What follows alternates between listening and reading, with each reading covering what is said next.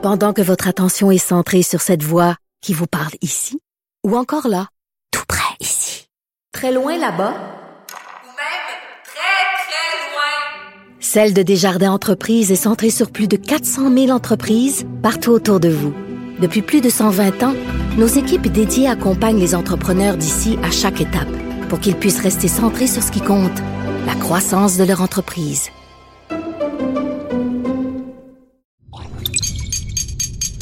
Cube Radio.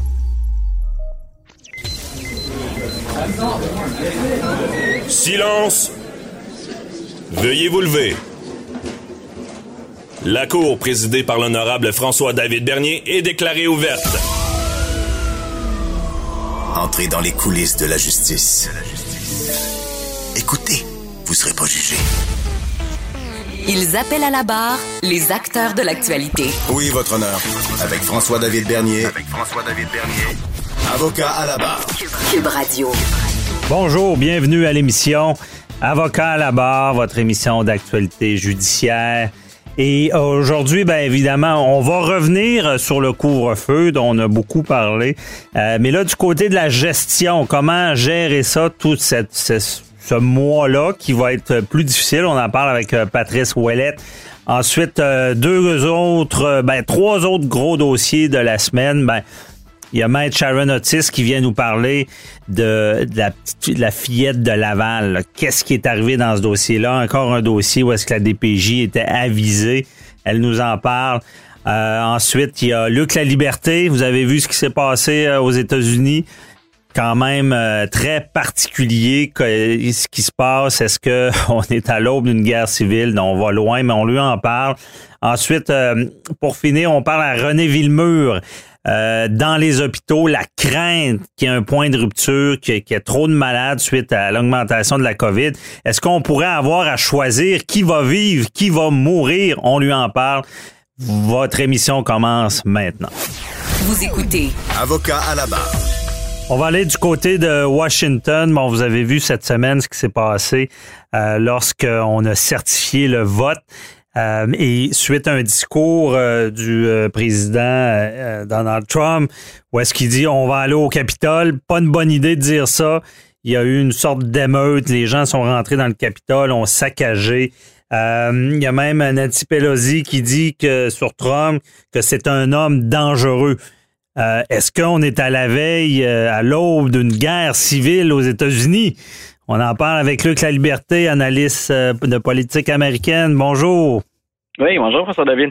Euh, donc, euh, c'était quand même euh, surréaliste ce qui s'est passé. Là. On a parlé souvent, on, on pensait au, au, pire scénario, et là, c'était pas loin ce qui s'est passé.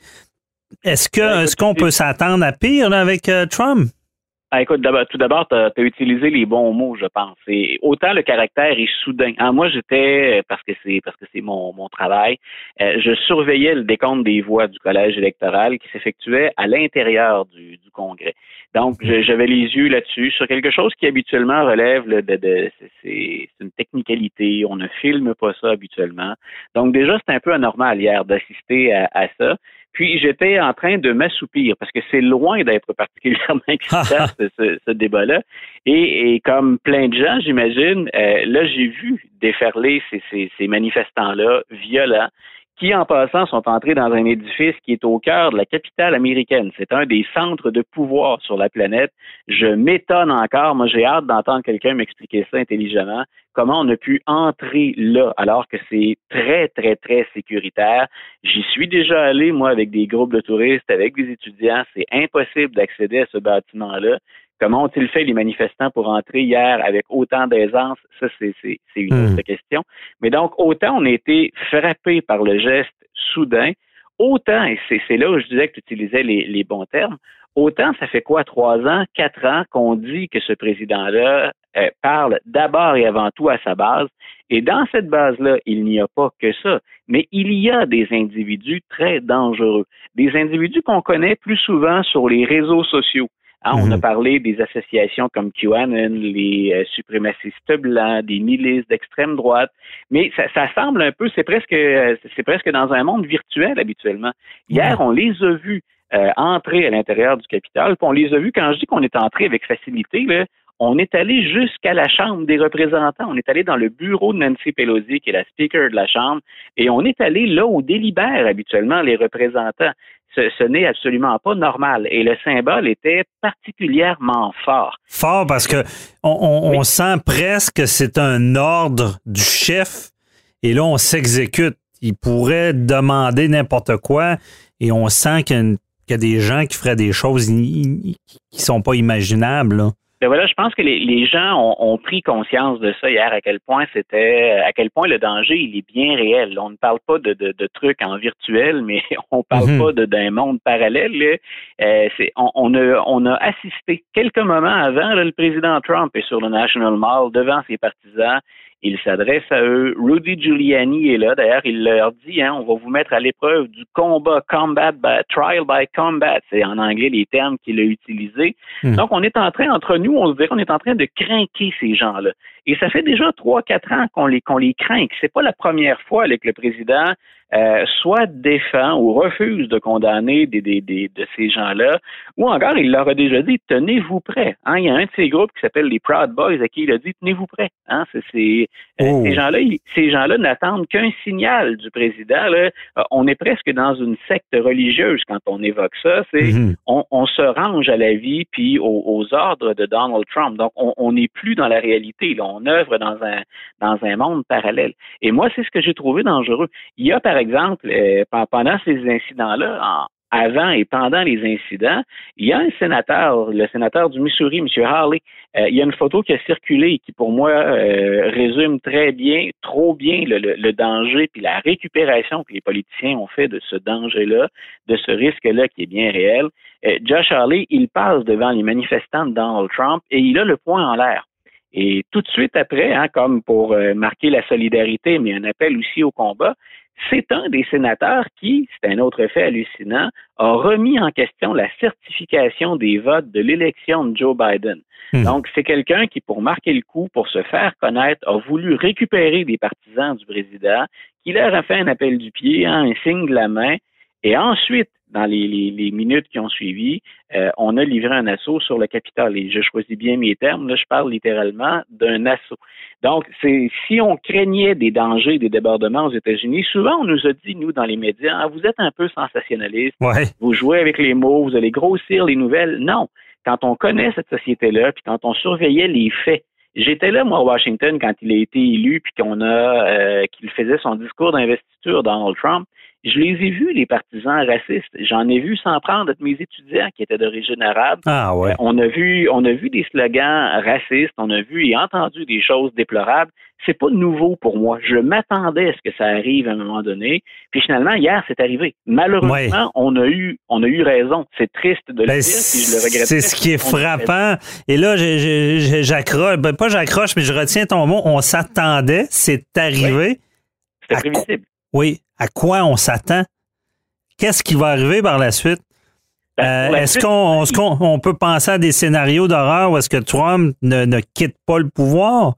Euh, C'est-à-dire que ça, ça ne, ça ne peut pas arriver. Il OK. va quitter le pouvoir de, de, de, de gré ou de force. Là, ce serait, on, on osait, on n'aurait jamais osé évoquer ça auparavant, mais euh, les services de sécurité de la Maison Blanche ont tout à fait le droit de le sortir le 20 janvier s'il n'est pas déjà sorti. Mhm. D'ailleurs, le déménagement, il se prépare avant ça, euh, parce qu'on a tout un ménage à faire à l'intérieur. là, euh, pour faire place, bien sûr, au, au couple, au couple Biden, au président, au président élu qui va entrer en fonction cette journée-là, puis à, à sa conjointe. Donc, la résidence va déjà être vidée avant ça. Donc, Donald Trump, il n'a pas le choix. Il doit sortir, il doit quitter la, la maison. mais ça se peut pas des scénarios euh, comme on voit dans les, films romains où est-ce que le, le, le, le, le chef va rallier une partie de l'armée, un autre chef qui va être de son bord ou euh, qui, qui, qui vont ils, ils vont essayer de créer une division dans le pays. On, Ben, on- tu vois, ça pourrait pas arriver. Là. J'aime bien ta comparaison avec le monde romain parce que les Romains, les, les, les Américains se sont inspirés beaucoup des Romains au moment où on a fait naître la République. On a utilisé plein de symboles, de termes. L'architecture, d'ailleurs, à Washington rappelle un peu cette, euh, cette période-là.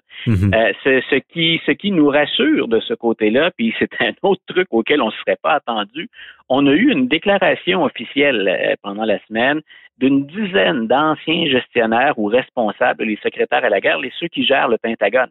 Et ils ont dit l'armée n'a pas d'affaires là-dedans. L'armée ne fait pas de politique. L'armée euh, n'est pas partisane. Donc l'armée est là, elle, pour se soumettre euh, au, au, pouvoir politique puis à l'exercice démocratique. Mhm. Donc grosso modo, c'est ne vous attendez pas, Monsieur, Monsieur le Président, à ce que l'armée se range de votre côté. Euh, Bon, on, on- bonne nouvelle. on craint parfois hein, ce qu'on appelle, le terme n'est pas tout à fait correct puis de moins en moins accepté, mais on craint parfois les, les, les républiques de bananes là, où on, on se range du côté d'un dictateur. Mhm. Euh, À mon avis, ça ne risque pas de se produire aux États-Unis. Ce qui m'inquiète cependant, c'est que le président peut s'en aller, mais le mal qui était, qui existe aux États-Unis reste en place. Les gens que Trump a su rallier puis dont il a exploité la complicité depuis quatre ans, ces gens-là sont pas disparus. Trump part, mais le malaise reste entier. OK. Mais les réactions qu'il y a eu là, justement à la certification des votes, est-ce que parce que là, l'autre étape, c'est la c'est la sermentation du nouveau Ouais. président. là. Peut-tu y avoir des mouvements de foule à cette étape-là aussi ou? C'est-à-dire que là, on l'a vu d'ailleurs depuis hier, hein, la, la, la mairesse, Mme Bowser de, de, de- de Washington, D.C., de la capitale nationale, a imposé un, un couvre-feu. On a augmenté la, présence policière, on a fait appel à la garde nationale. Mhm. Euh, le 20 janvier, le- la capitale nationale, c'est probablement l'endroit le plus sécuritaire sur la planète. Est-ce qu'il peut y avoir ailleurs ou autour de Washington des manifestations? Ben écoute, je peux juste dire, euh, on ne le sait pas, mais n'excluez pas, je parle à nos auditeurs, cette possibilité-là.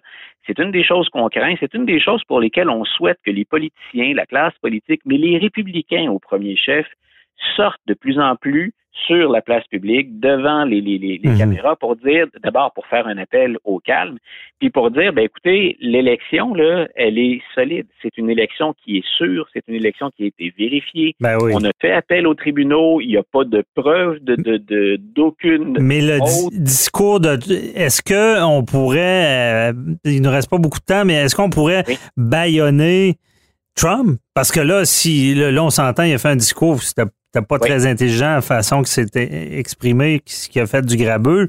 Est-ce que lors de d'au- d'autres discours, on, on pourrait croire qu'il pourrait mettre le, le, le pays dans un état de, de conflit? J'allais loin en parlant de guerre civile, mais est-ce que c'est on, on va lui interdire de parler à un certain moment ou? Ben, écoute, il y, a- il y a deux possibilités, puis ça aussi, écoute, on pourra en faire une chronique ou euh, un Ouais. entretien complet. Euh, soit on essaie de le destituer une deuxième fois, ça a été évoqué, mais c'est un processus qui est long, c'est un processus Ouais. qui est lourd. Et à la Chambre des représentants, M. Trump a encore beaucoup de ses partisans. là. on l'a vu hier. Donc, on peut presque exclure la, la- la destitution. On peut le menacer, mais je pense pas qu'on ait le temps de faire ça d'ici au 20 janvier. Ce qui est l'alternative dont on discute le plus euh, au moment où on se parle, François David, c'est d'invoquer le 25e amendement. Le 25e amendement, c'est le vice-président des États-Unis avec, dans une première étape, euh, l'essentiel du, du cabinet, grosso modo, les principaux conseillers du président, ses secrétaires, les ministres, Ouais. qui écrivent au Congrès pour dire euh, il n'est plus en état de, plus servir. Ouais. Voilà. Maintenant, le président il a le droit de critiquer ça, mais dans la, pendant la démarche, pour faire une histoire courte, euh, le temps qu'on réfléchisse à ça, puis qu'on on, on- on procède au recours, on peut retirer le pouvoir temporairement au président Trump. Ah. Et c'est de plus en plus ce qu'on entend. Il y a même un républicain euh, qui est de, de l'Illinois, M. Kissinger, Kissinger, qui a dit euh, Moi, je serais en faveur de ça. Donc, c'est à surveiller d'ici à, j'ai envie de te dire, la semaine prochaine, début de la semaine prochaine. Est-ce qu'on pourrait pas démettre Donald Trump de ses fonctions Mais à l'aide de cet outil-là qu'on appelle le 25e amendement? Oui, effectivement. Mais à connaître le personnage, si c'est le cas, euh, il, va, il va réussir à avoir des tribunes pour s'exprimer. Il va être enragé. Ça, Est-ce que Ah, ça ben, pourrait écoute, être pire? Ça, c'est clair. Puis c'est qu'il y a- des réseaux qui ont véhiculé sa, sa- sa propagande, qui ont entretenu son message pendant très, très longtemps. Donc ça, on peut difficilement y faire quoi que ce soit ou le limiter, mais on peut au moins l'empêcher de prendre des décisions. Parce qu'il reste euh, 12 jours là, au Ouais. moment où on diffuse l'entretien. Mhm. Il reste 12 jours et pendant ces 12 jours-là, il a encore entre les mains tous les pouvoirs d'un président. Que peut-il survenir? Ben, je sais pas si on peut imaginer pire que dans les derniers jours. Je Hmm. ne l'espère pas, Non. mais c'est pas impossible non plus. OK. Euh, Bon, très éclairant encore une fois. Merci beaucoup, Luc. Ça fait plaisir, François-David. À, à la prochaine discussion. Bye bye.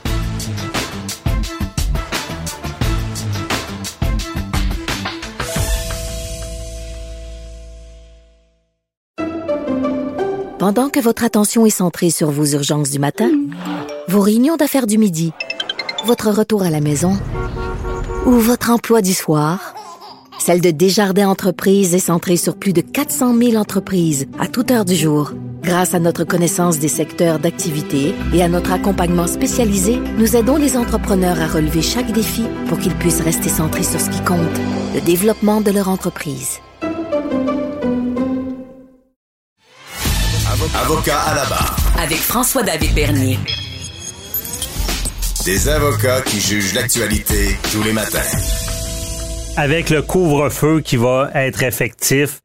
Un couvre-feu, euh, on, le dit, on le dira jamais assez, c'est exceptionnel ce qui se passe dans notre société. Je pensais pas vraiment assister à ça. Mais ça a des impacts sur notre vie, effectivement, parce qu'après 8 heures, entre 8 heures et 5 heures, on peut plus sortir. Il faut euh, se réorganiser, s'organiser même au travail, parce que on l'a dit, hein, si euh, vous avez à sortir, c'est des raisons de travail, ben soyez sûr, l'idéal c'est d'avoir euh, un document de votre employeur ou tout justifier ça. Mais ça chamboule notre vie. Et on voulait en parler avec notre spécialiste de gestion haute performance, Patrice Ouellette, qui est avec nous. Bonjour. Maître Bernier, quel début d'année avons-nous? Ça commence euh, dur. c'est, Euh, pensait un, un- un couvre-feu. C'est, on se croirait en temps de guerre. Euh, c'est, Ah c'est- surréaliste de, de penser qu'on on- on a ce genre de mesures-là au Québec en 2020. écoutez, il y a tout ce qu'il faut présentement, Maître Bernier, pour créer énormément d'anxiété chez les gens parce que l'ensemble euh, Hmm. de la situation au niveau qu'on regarde aux États-Unis, au Canada, puis en plus, on vient de nous ajouter un couvre-feu. Il y a beaucoup d'insécurité dans l'air. Et euh, c'est pour ça qu'un couvre-feu, écoutez, c'est comme vous le dites, ça doit faire des années. euh, J'ai pas fait de recherche, ça doit faire des années qu'il n'y a pas eu de couvre-feu euh, au Québec. Ouais, ben il y a une croix, il y a eu une, une information qui était fausse qui disait qu'à la crise d'octobre en 1970, il y, avait, il y en avait eu un, mais il n'y en avait pas eu finalement. C'était des, c'était pire, c'était des arrestations arbitraires. Euh, dernier couvre-feu, ça serait en- à la grippe espagnole en 1918 dans ce bout-là, là, après la, première guerre. Ouais. Donc c'est ah, puis il y avait eu aussi des, des couvre-feux euh, en lien avec des. euh, Il y avait des peurs de, de- que- qu'il y a des bombardements, je pense, avec la première guerre. Donc les gens devaient rentrer, fermer les lumières pour pas vrai. être, être une cible. Fait que oui, c'est- du jamais vu, là, on peut le dire, même. euh, C'est juste avant, Maître, ouais, euh, Maître Bernier, juste avant de rentrer dans le couvre-feu, faut pas perdre de vue que le prolongement euh, des mesures de confinement va aussi avoir des impacts sur euh, certaines usines, certaines entreprises, certaines entreprises qui vont devoir mettre tous leurs travailleurs euh, au chômage aussi. Hmm. Donc, je dirais qu'avant de tomber dans la logistique du couvre-feu, le premier conseil que je donnerai aux gens, c'est de se refaire rapidement, euh, se refaire rapidement un petit plan de match financier. C'est quoi le budget? On a-tu besoin de couper à certains endroits? Parce que le premier stress qu'on vit souvent dans les ménages, c'est le stress financier. L'incertitude, c'est ça. Et Exactement. personnel, mais aussi, euh, comme euh, tu le dis, avec les entreprises, ça doit être l'incertitude d'eux autres. euh, ils se font dire de mois en mois que c'est toujours renouvelé la fermeture. Ça doit être l'enfer à gérer, à supporter. Là. Disons qu'on a, on a quand même un an d'expérience derrière nous, neuf mois d'expérience maintenant. Hmm. Fait que, on a, on a appris à travailler dans l'adaptation constante, dans l'agilité, mais n'en demeure pas moins euh, c'est un dur coup en début d'année pour certaines entreprises euh, qui font de l'exportation aux États-Unis ou dans le reste du Canada. Écoutez, il y a des entreprises qui vont être vraiment, vraiment malmenées par ce prolongement-là. Donc, c'est important de se faire ce premier euh, bilan, si on peut dire, l'état de la situation. Est-ce qu'on a besoin de se refaire un budget rapidement familial? Est-ce qu'on a besoin de faire des coupures pour pas avoir, faire baisser un peu la pression de cette anxiété-là? Mhm. La deuxième chose, ben, vous l'avez mentionné, Maître Bernier, c'est clair qu'avec un couvre-feu maintenant, ça a des impacts. Ça va peut-être avoir des impacts sur notre façon de s'organiser, dans nos déplacements. Donc, il faut régler ça rapidement aussi. Laissez pas traîner ça. Attendez pas que les situations arrivent. Ça vous crée un stress supplémentaire. Ben oui. Puis j'aimerais t'entendre là-dessus. Euh, il y a beau, on, il y a un confinement. on a vu qu'en France c'est arrivé.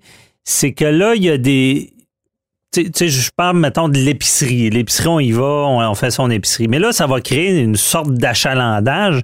Je ne sais pas s'il n'y a pas un danger de, de, de, faire indirect.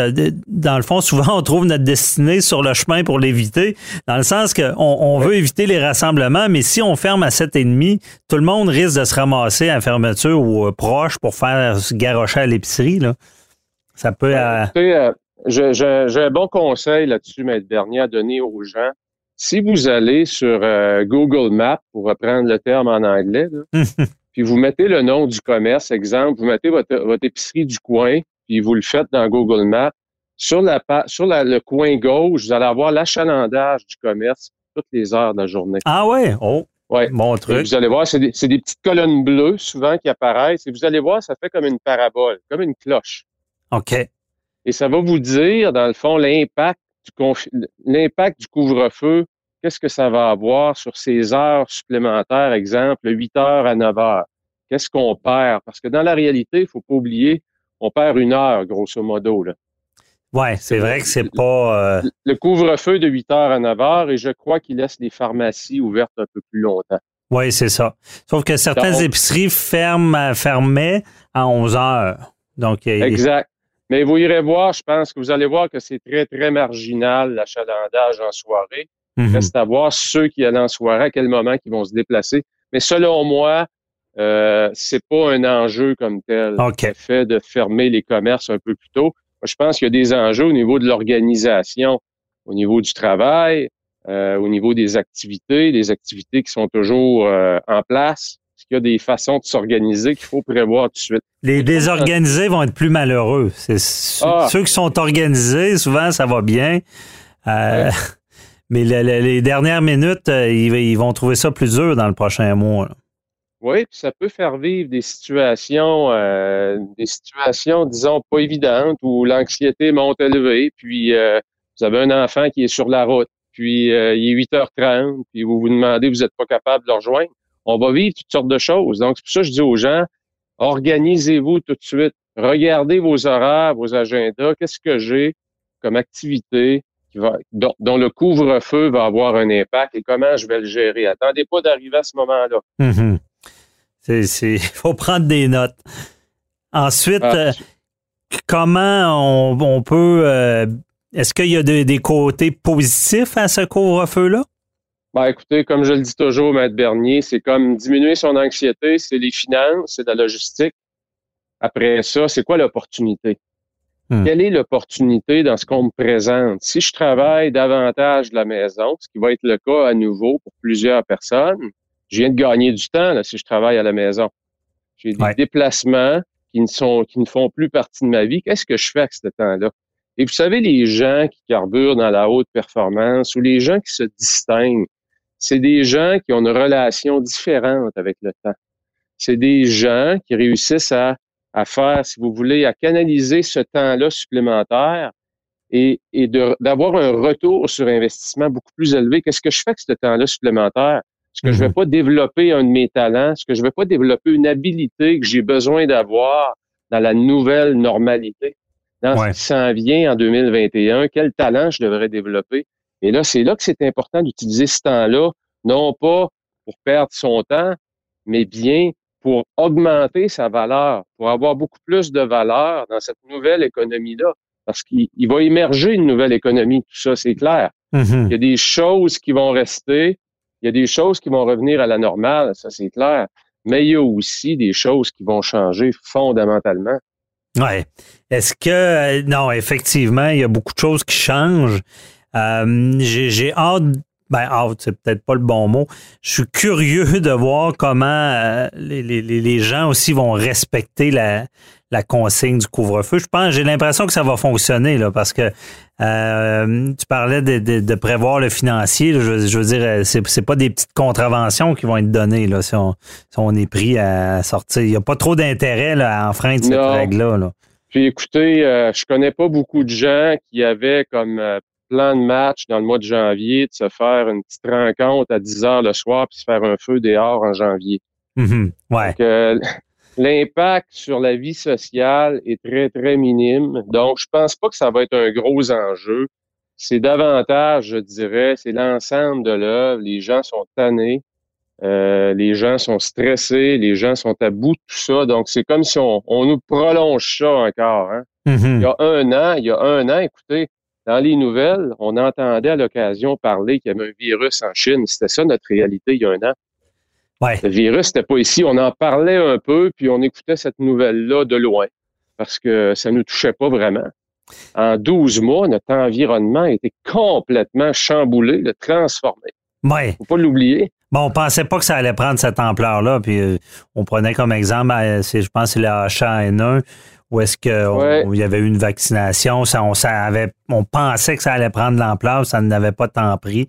Donc, euh, c'est certain qu'on pensait pas se rendre là, puis euh, un, un je suis pas sûr qu'au début de la pandémie, on pensait, parce qu'on a parlé beaucoup ensemble de la gestion du gouvernement. Euh, là, quand même, on se cachera pas qu'en matière de gestion, euh, si on fait un comparable, on a sorti l'artillerie lourde. Là. Absolument. On a sorti la- l'artillerie lourde. Puis quand je regarde aujourd'hui l'adaptation des commerces qui s'est fait vraiment de façon fulgurante, on peut faire son épicerie en ligne et puis on n'a pas besoin d'attendre. Même il y a beaucoup de personnes à qui je parle qui m'ont dit qu'elles allaient continuer à faire ça parce Mhm. que c'est beaucoup plus efficace. Euh, il y a beaucoup de commerces qu'on peut aller chercher des biens. Donc, on, on est beaucoup mieux préparé. Il faut pas oublier ça, là. On est beaucoup mieux préparé qu'on l'était avant. C'est davantage la longueur de, cette, de ce confinement-là Ouais. que l'adaptation à ce confinement-là. Puis, le couvre-feu dans la vraie vie, ça aurait été au printemps, j'aurais dit, OK, le gouvernement va avoir tout un Une problème. bombe. Il Ouais. vient de se créer un problème. Mais présentement, en janvier, pour quatre semaines, C'est vrai. Timing is everything, comme on dit en, en Ouais, bon anglais. Euh, c'est vrai que, bon, dans, dans les points positifs, euh, le, le- le- c'est quand même un bon moment. On est habitué. On veut mettre, euh, on veut que ça finisse. Donc, on invite nos auditeurs à le respecter. Mais de toute manière, c'est tellement pas encourageant. Je pense que dans toutes les mesures qui ont été mises en place, ça sera la, la plus efficace parce qu'il n'y a pas seulement de rouler sur la route puis avec une possibilité d'être arrêté, ça décourage, euh, ça va en décourager beaucoup. Merci beaucoup, euh, Patrice Ouellette, nous avoir par- on, on se reparlera, on va voir comment ça va. On se reparle. Matt Bernier. Bye bye. D'accord. Au revoir.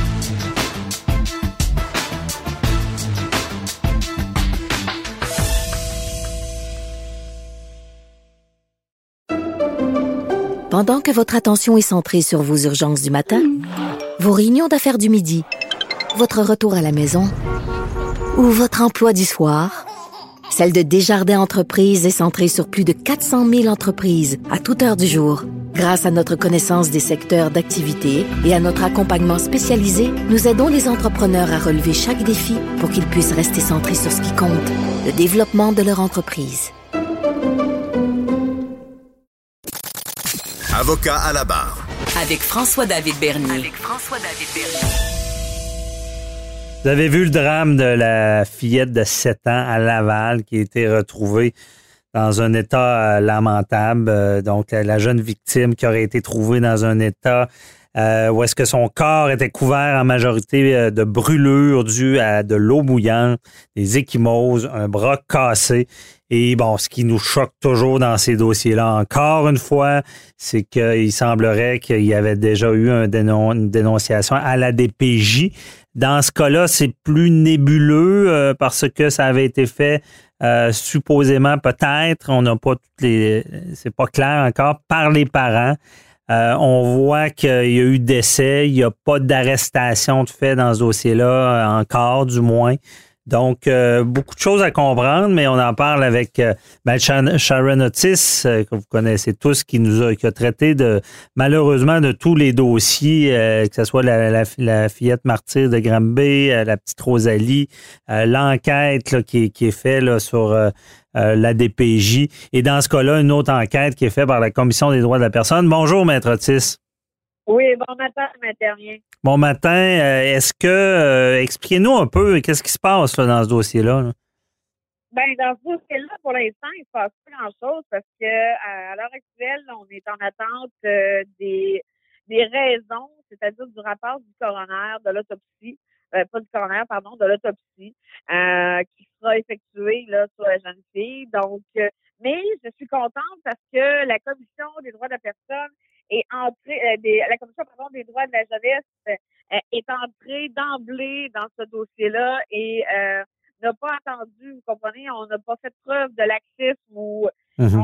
on, est intervenu. Je pense que là, c'est ça que à chaque fois qu'on se parle, mais dernier, on parle de la DPJ et je regardais les nouvelles quand ça a sorti, c'était une dernière minute, là, un poste que je ne nommerai pas, mais soit le temps passant FCM. Donc, hmm. il y a une, nouvelle de dernière minute qui sort et lorsque j'entends ce qu'il dit, euh, à regarder, au départ, on n'a pas parlé de DPJ et je me suis dit dans la tête, ah. regardez, regarde bien ça, c'est certain, d'après moi, la DPJ doit être au dossier. Et oui, cependant, là, en ça, qui est reporté, hein, parce que on n'a pas de confirmation de ça, parce que la DPJ, à l'heure actuelle, n'est pas sortie euh, devant les médias pour euh, venir dire dans le c'est sûr qu'ils ne peuvent pas parce que, bien évidemment, c'est un enfant mineur, ils ne peuvent pas dire grand-chose sur le dossier. Mais apparemment, ce serait les parents qui auraient euh, appelé pour un, une enfant qui était euh, qui avait des troubles de comportement. Donc, ce qu'on voit, on voit généralement le contraire, vous comprenez? Donc, mm-hmm. mais, mais encore là, on n'a pas de preuve de ça. Mais comment, est-ce qu'on voit ça, des parents qui, qui appellent la DPJ pour leur propre enfant? C'est rare, mais je dirais que oui, euh, surtout lorsque les euh, les enfants deviennent de plus en plus vieux et euh, il y a une perte de contrôle ou il y a une déresponsabilisation et même des fois l'enfant cesse d'aller à l'école. Vous savez que selon la loi sur l'instruction publique, un enfant doit être sur les bancs d'école entre 6 à 16 ans, donc c'est un motif de compromission. Donc, si l'enfant euh, votre ado de 14 ans décide de cesser ses études, ben c'est certain qu'un parent peut appeler et puis la DPJ en disant regardez voici le moi euh, cette décision-là ne demande pas de moi. Euh, qu'est-ce que je fais? Et peut-être que la DPJ va intervenir là, ben, encore là. Mm-hmm. Des fois, il faudrait qu'elle intervienne parce que dans le cas de la fillette morte à Laval, euh, il y avait eu un signalement qui avait été fait, ce qui est reporté, euh, rapporté, pardon, mm-hmm ça, serait à l'automne. Donc, encore une fois, c'est, on dirait que c'est redondant nos, nos, nos termes, Maître Berrier. De, nos chroniques, ouais. nos chroniques sont redondantes, ben, malheureusement, et je trouve ça très, très triste. Ben, c'est ce qui nous choquait la dernière fois, c'est que pour, nos auditeurs, on rappelle, on disait, ben, il y a des enquêtes, il y a la commission Laurent, euh, on, espère du résultat concret sur le terrain, mais depuis que c'est commencé, depuis la petite Rosalie qui avait été trouvée dans une poubelle, euh, il y, a, beaucoup de cas. Comme vous l'avez bien dit en début d'entrevue, c'est on se dit, ben, la on apprend toujours que la DPJ était déjà au dossier. Là. Oui, oui. Puis, mais sauf que je comprends le rapport de la commission Laurent. Je comprends tout ça, ce qui va s'en venir, mais le temps de mettre ça en œuvre, les nouvelles recommandations, s'il y a mise en œuvre, bien évidemment. Donc, je, je, me dis, là, il faut que quelqu'un embraye. C'est pas plus clair que ça. Il faut que quelqu'un ouvre la machine là, puis dise, bon, ben, on, on a d'ailleurs, euh, la DPJ de l'esprit aimé sous c'est pas pour rien, là. Donc, euh, mais il faut, il faut qu'il se passe quelque chose. Ça fait un an, ça fait un an, ça fait un an qu'il y a cas sur cas répertoriés.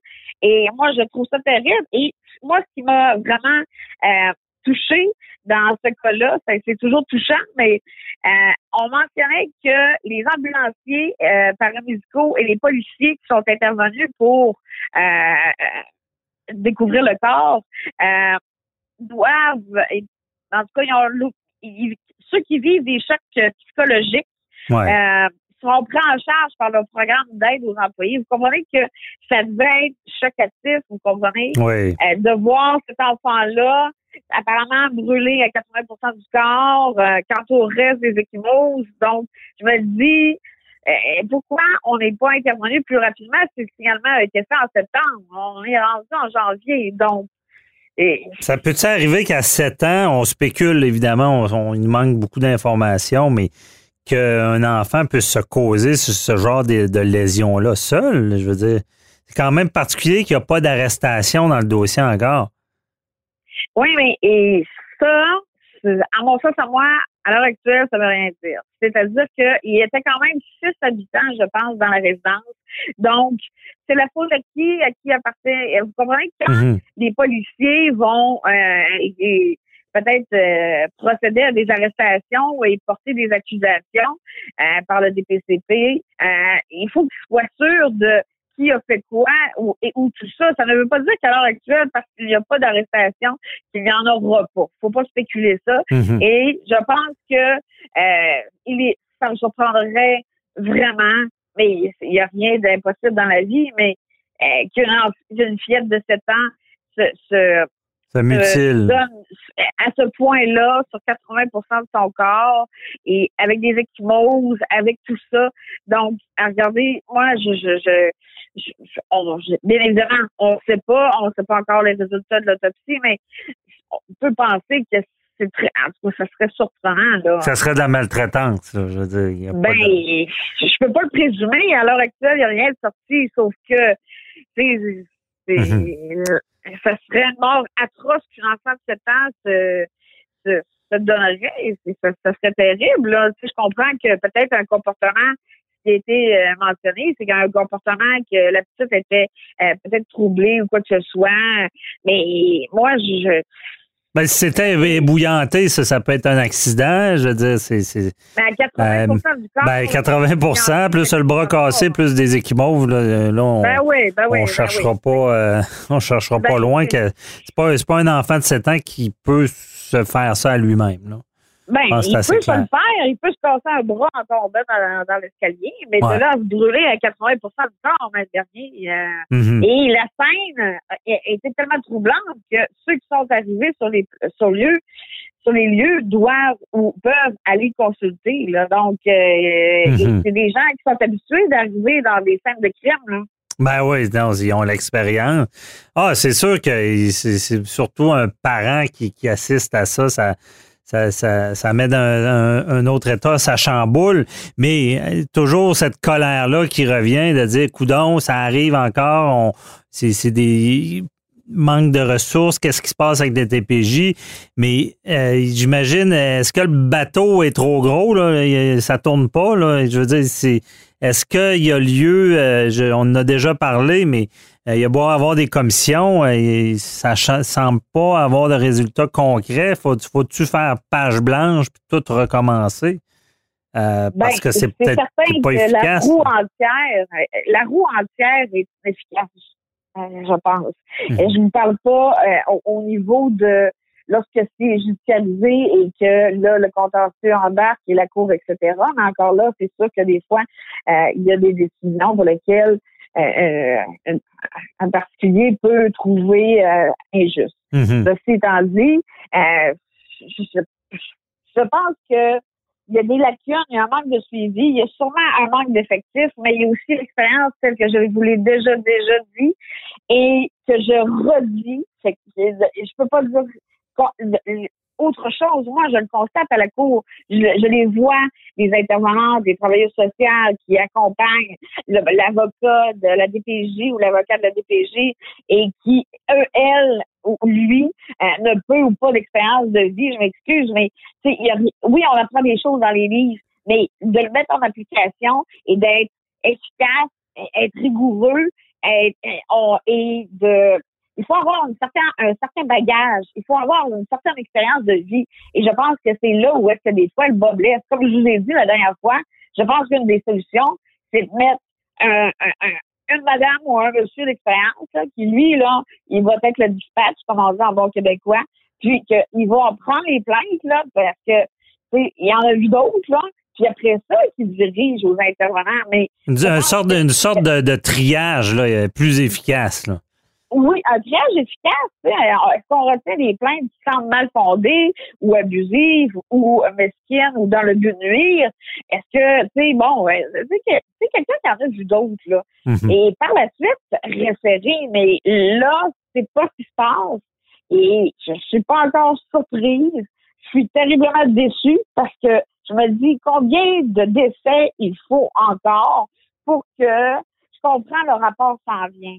Comprends tout ça. Mais le temps de le mettre en branle, tout ça, Ouais. à un moment donné, là, il faut, il faut agir parce que c'est des enfants. Ben oui. C'est des enfants de bas âge sur lesquels on, on, Ouais. on voit. Puis le rapport, euh, il- le rapport, c'est bien beau le faire, il faut pas qu'il soit tabletté, il faut qu'il soit appliqué, il faut qu'il y ait des changements. En tout cas, on s'attend à des Oui, changements majeurs dans ce dossier, dans ce domaine-là.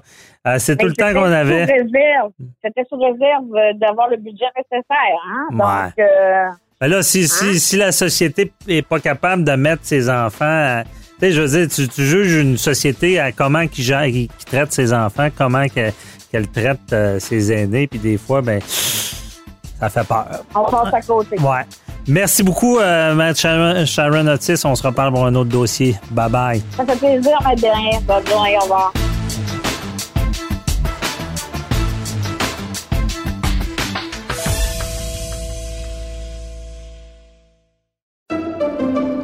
Pendant que votre attention est centrée sur vos urgences du matin, vos réunions d'affaires du midi, votre retour à la maison ou votre emploi du soir, celle de Desjardins Entreprises est centrée sur plus de 400 000 entreprises à toute heure du jour. Grâce à notre connaissance des secteurs d'activité et à notre accompagnement spécialisé, nous aidons les entrepreneurs à relever chaque défi pour qu'ils puissent rester centrés sur ce qui compte, le développement de leur entreprise.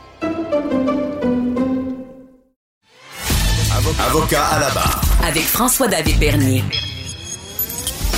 Des avocats qui jugent l'actualité tous les matins. Les hôpitaux sont sous pression.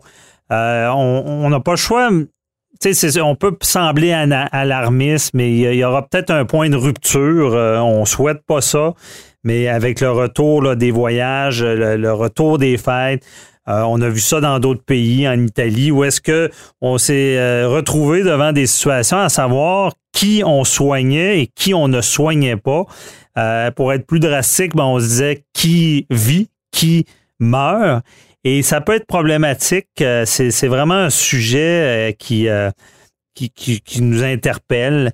Et on voulait savoir du côté justement éthique pour un médecin d'avoir à choisir, parce qu'on sait, il y a le serment d'Hippocrate, le médecin se doit de sauver son patient. Est-ce que c'est même possible d'imaginer qu'il y aurait à, à choisir?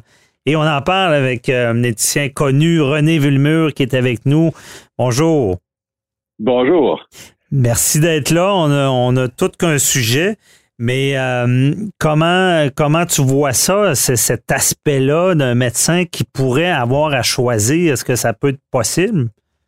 Ben, premièrement, c'est une question déchirante. Première des Mhm. choses, c'est il y a personne qui peut prendre ça de gaieté de cœur. Les gens disent souvent les médecins ont été formés pour ça. Non, les, les médecins ont été formés pour sauver la vie, Mhm. pour ne pas nuire et non pas pour euh, avoir à choisir qui vit, qui meurt. Ça, c'est pas, euh, c'est pas tout à fait ça. C'est pour ça que ça va être intéressant de le regarder du point de vue de l'éthique sociale. Parce que le médecin, s'il a à choisir aujourd'hui, c'est parce que d'autres personnes avant, en amont, la population notamment, a choisi de ne pas euh, se plier aux consignes. Mhm. C'est, c'est la non-observance de ces règles-là, le manque de solidarité, je dirais, de la population, qui fait qu'en bout de ligne, le médecin pourrait être appelé à faire ça. Fait que c'est certain que comme éthicien, moi, la première chose que je vois, c'est tentons de faire en sorte que le médecin n'ait pas à choisir.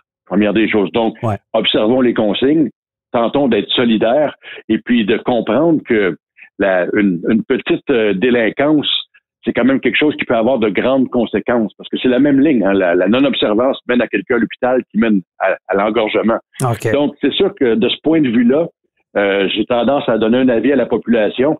Euh, puis plus tard, on va peut-être faire avec le médecin, mais on va commencer par demand- demander aux gens d'être solidaires. Ben effectivement, et c'est de voir plus loin que le bout de son nez, si on le dit bien, mais on est quand même rendu à y penser parce que là, il y a eu une mise à jour du protocole national de priorisation pour l'accès aux soins intensifs pour les adultes mm-hmm. en contexte extrême pandémique. Et là, on, on veut, on parle ici d'un critère de chance de survie euh, d'expérience de vie significative devant nous. Donc, à dire, de devoir dire, ben, cette personne, on, peut penser peut-être que c'est l'âge qui est impliqué, mais cette personne-là est jeune, a une expectative de, de, vie plus grande, et donc on devrait la sauver avant la personne qui est plus âgée, qui a moins de vie devant. Est-ce que, éthiquement parlant, ça peut tenir la route, ce genre de, de pensée-là? Moi, j'ai vu la publication du guide, j'en ai pris connaissance, mais du point de vue euh, de l'éthicien que je suis, je trouve ça, je suis pas d'accord. Mhm. Je peux, je peux comprendre. Ben, juridique, euh, moi, je suis pas d'accord non, non, plus sur le côté juridique. non, ben c'est ça. Il y a plusieurs points de vue parce que ici, euh, c'est sûr que c'est facile de donner l'exemple. Il y a un jeune de 24 ans qui a la vie devant lui, puis un monsieur de 78 ans qui, mettons, est déjà souffrant. Là, c'est mhm. facile de dire que le calcul utilitariste, là, ce serait de préserver le jeune. Mais en même temps, moi, du point de vue éthique, une vie, c'est une vie. Et euh, j'ai de la difficulté à choisir entre une ou l'autre. Et puis, si on veut amener ça par l'absurde, on ne sait pas ce qui va arriver du jeune de 24, c'est un terroriste futur, et l'autre, est-ce que c'était Einstein? Là? Ouais. C'est pas un raisonnement que je peux tenir, ça. Mm-hmm. Euh, on, on, doit préserver la vie, c'est ce que le médecin doit faire. Et puis, encore là, c'est très rare qu'on arrive à dire c'est un ou l'autre. Mais le cas échéant, le médecin va devoir utiliser sa science et vivre avec sa conscience parce que imaginez-vous le poids que ça doit représenter pour le médecin mhm. d'avoir à vivre avec ce, choix-là. C'est pour ça qu'on on doit, comme population, en amont toujours, les aider afin que ça soit pas comme ça. Qu'on arrête de passer à soi pour un instant parce que les gens qui ne se plient pas aux consignes actuellement, ils font pour une raison. Eux-mêmes. C'est simple. C'est leur bénéfice personnel. Les autres, c'est pas grave. Donc, euh, je pense qu'il est temps de penser aux autres. Moi, j'ai toujours dit en éthique, c'est un peu moins de soi, un peu plus des autres. Ben, il est le temps de l'appliquer, là. Parce que c'est un concept d'éthique de, de, de, penser aux autres. Si, euh, si on prend le concept, là, euh, si, on ne peut pas être éthique si on, on pense qu'à soi. Ben non, c'est l'éthique, c'est le contraire de l'égoïsme. C'est vivre ensemble, c'est cohabiter les uns les autres, c'est penser aux autres euh, au, moins autant qu'à soi, puis idéalement un peu plus que soi. Mais c'est dans une société individuelle où parfois on voit pas le lien entre, mettons, ma, le fait que je vais voir mes amis et quelqu'un qui meurt à l'autre bout parce que c'est pas un lien, c'est un lien causal, mm-hmm. c'est un lien qui arrive au fil du temps. Mais je pense qu'il faut sensibiliser euh, les gens à ce que nos actions ont des conséquences sur d'autres. Et l'éthique va être justement de dire je vais minimiser ou atténuer ou idéalement ne pas entraîner de conséquences sur les autres. Mm-hmm. Parce que c'est beau, de dire là, je vais aller chez mes amis, mais ça, ça, ça, ça concerne pas que la personne qui fait ce choix-là. Ça concerne d'autres mondes. Je comprends. Et euh, dans cette perspective-là de, d'extrême, là, on espère, euh, éthiquement parlant, euh, de choisir, on s'entend qu'on a un problème avec ça. Est-ce que ça deviendrait pas plutôt de dire, bon, euh, s'il y a un embourbement, c'est un peu le premier arrivé, premier servi, dans le sens que un, médecin va dire, ben moi j'ai un patient, c'est pas vrai que je vais l'enlever des soins intensifs pour en rentrer un autre. Ça revient pas à, on, va peut-être être obligé justement d'y aller euh, sur le premier, donc que le médecin entre les mains qui doit sauver. Ben, c'est certain que quand le médecin se dit, par exemple, j'ai un patient qui est sur la table d'opération pour un cancer du poumon et j'en ai un COVID à côté, on peut pas sortir un pour traiter l'autre, là, mm-hmm. euh, quelque part. Donc, c'est drôle parce que le guide des pratiques médicales disait qu'en bout de ligne, c'est quasiment comme tirer au sort, là. Ouais. Mais euh, c'est, j'aime pas l'expression du tout, du tout, parce qu'on tire pas une vie au sort. Mm-hmm. Mais il reste qu'en bout de ligne, je pense que le médecin va devoir encore là, faire avec ses connaissances médicales en tentant de faire le mieux. Toujours le non-non chéré du système médical ne pas nuire. Euh, il faut que il faut que lui vive avec ça. Mais c'est un honnêtement, c'est un lourd choix qu'on envoie chez le médecin. Hein. C'est un on leur demande beaucoup, hein, on leur demande d'être présent, d'être là mois après mois, et en plus de choisir qui vit et qui meurt. Maintenant, je voudrais pas être médecin dans les circonstances. Non, effectivement, et on pourrait peut-être assister à une sorte, une sorte de refus, parce qu'il pourrait y avoir une directive, euh, gouvernementale ou administrative, mais le médecin est un professionnel et on en, en a parlé du serment d'Hippocrate. Il pourrait dire non, moi je refuse d'appliquer cette mesure-là. Absolument. Puis il y, a des, il y a bien des façons de refuser sans que ça paraisse trop aussi, d'ailleurs. Ouais. On l'a vu sur l'aide médicale à mourir, là. Mhm. Mais euh, il, il reste qu'encore là, c'est je, trouve que c'est irresponsable de la part soit des citoyens, même de l'État, qui à la limite se lave les mains et laisse le médecin faire être pris avec le problème. Le médecin il est en bout de course, là. Il est à- il- c'est celui, c'est près de la ligne d'arrivée. Mais idéalement, il faut qu'on se donne des conditions gagnantes. Et puis, je pense que la population québécoise est, est capable de montrer sa solidarité. Puis je pense que là, c'est une excellente façon de la montrer. C'est le temps, comme on dit. Et là, euh, je je veux pas te, te mettre dans une mauvaise position, mais il faut que je t'entende là-dessus. Certains disent, euh, bon, ceux qui ont eu des contraventions, les récalcitrants, euh, ceux qui, qui ont couru après, ils ont été en voyage, bon. Euh, ces gens-là, si ça advenait qu'on on doit choisir des gens qui, qui vivent, qui mourraient, ben ça serait ça serait normal de, de- que ces gens-là récalcitrants n'aient pas le, le même service. Est-ce que c'est éthiquement euh, possible ça? Non, c'est, c'est- je pense que légalement, ça ne l'est pas. Non. Mais je, je trouve ça horrible parce que, c'est- regardez bien, quelqu'un a manqué de jugement, d'accord? Puis c'est ce que c'est, là. Ben, je suis content qu'on vit dans un pays où on n'exécute pas les gens qui manquent de jugement. c'est c'est bien dit. Ouais. C'est quand- ça serait, ça serait dommage, là. Ouais. On- on- ça serait un petit peu loin, là. C'est, euh, Ben, c'est ça. On les, félicite, on les félicitera pas pour autant, là. Mais il reste que man- manquer de jugement, là, on va, tu crèves donc. Il me semble que c'est, c'est un, un peu, pas, le, le remède est, est pas meilleur que la maladie rendue là. Ouais, non, c'est certain. Et euh, pour finir avec ça, est-ce que euh, côté éthique, euh, on a vu des politiciens aller en voyage, euh, on a vu, euh, euh, est-ce que le- l'exemple pour, pour ce qui est de ces figures-là publiques est, nécessaire? Là? J'imagine que quand on voit un politicien perdre sa job parce qu'il est allé euh, dans le sud, est-ce que c'est normal? Ben, il y a une chose, c'est que d'une part, on avait, il y avait une directive sur les déplacements non essentiels. Mhm. Alors, c'est sûr qu'on faut qu'on ait à définir essentiel, mais des vacances dans le sud, ça ne l'est pas, ça c'est clair. Ouais. Deuxièmement, la personne qui est un politicien, euh, on peut être ministre ou député, là, mais c'est quand même des gens qui, euh, qui, qui constituent le gouvernement et à titre d'élu, ils ont un devoir d'exemplarité. C'est exigeant, mais ils ont un devoir d'exemplarité. C'est certain qu'un ministre qui fait partie d'un gouvernement qui impose des règles que lui-même transgresse, honnêtement, la sanction pourrait être solide en ce qui me concerne sur le plan éthique. Le député, il faut voir un peu, mais il reste que on, doit servir d'exemple. Et si la personne qui l'ordonne, le gouvernement, lui-même ne suit pas ses propres directives, ben, je verrais pas pourquoi quelqu'un paierait l'amende de 1546 pour cette assemblée. Mhm. Non, c'est certain que si- s'il n'y a pas cet exemple-là, ça fonctionne mal. C'est la, Euh. la confiance qui est minée, là. Ouais. Non, c'est surtout, surtout quand, quand quelqu'un est dans le parti qui donne les directives, on comprend bien ce point-là. Euh, donc, les sanctions peuvent être quand même sévères euh, si l'exemple n'est pas donné. Euh, très intéressant. Merci beaucoup, René Villemur, d'avoir parlé de ça. Euh, C'est toujours un plaisir. On va suivre ça avec attention. Bonne fin de journée.